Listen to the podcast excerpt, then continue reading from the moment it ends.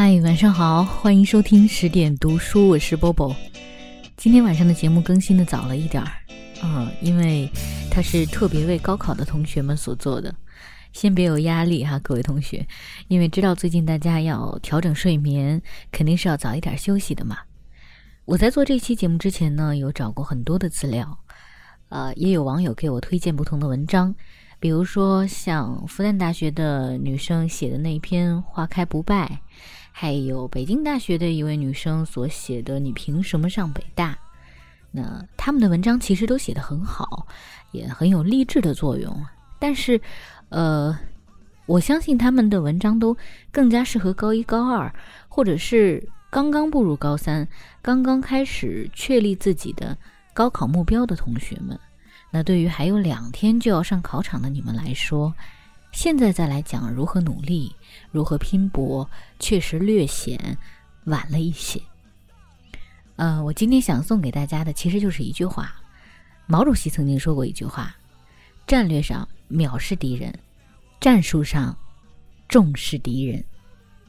可能有人会觉得，哎，这话是不是老套了一点啊？但其实这句话对于任何要接受一个重大挑战的人来说，都是非常重要的战前心理建设的良药啊。我们一起来分析一下哈。首先，战略这个词一般是用来看事物的全局。那我们现在就站在人生这一个全局上来看，或者大家可以问问身边的任何一位师长，高考。是否就是人生当中最重要的一件事情呢？我相信你们得到的答案都会是否定的。那么，在战略上，我们当然就可以把高考对于人生的意义，嗯，把它的地位看得稍微轻一点。再来看“藐视”这个词，我们一般用来表达非常有自信的时候，这种场合才会用到这个词。那同样的，进考场时，我们要。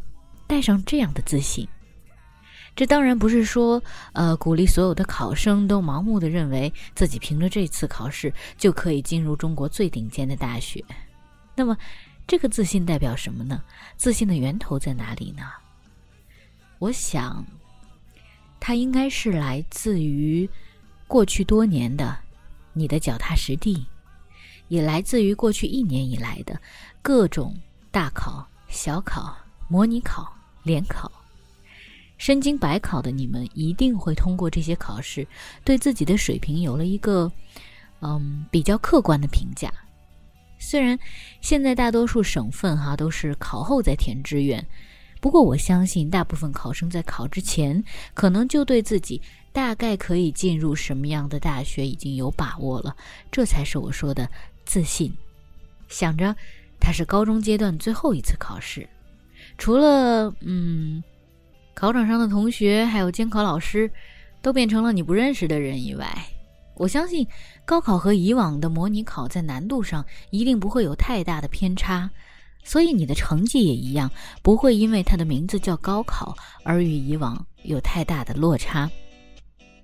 好，我们再来说这下半句话：战术上重视敌人。刚才说了，高考不是人生最重要的事儿。可是，它是对你以往十年寒窗的一次验收，也就是说呢，这场考试之所以不能辜负，是因为它关乎你自己，而不是为了其他人。再说战术吧，相比战略这个词呢，它更细化一点儿，这意味着在考场上不能掉以轻心。呃，我在这儿打一个乐观的比方好了，比如考语文或者是文综的时候，有这么一道题。就问咱们今天说的这句话：战略上要藐视敌人，战术上要重视敌人。这句话是谁说的？你当下一定特别的高兴，哎，这不是在十点电台刚听过吗？但是千万别因为一时高兴、一激动，反而马虎的涂错了选项。这就叫做战术上的重视。还有一句话，同样也是。在这个古代的战场上用的比较多啊，叫“嗯，兵马未动，粮草先行”。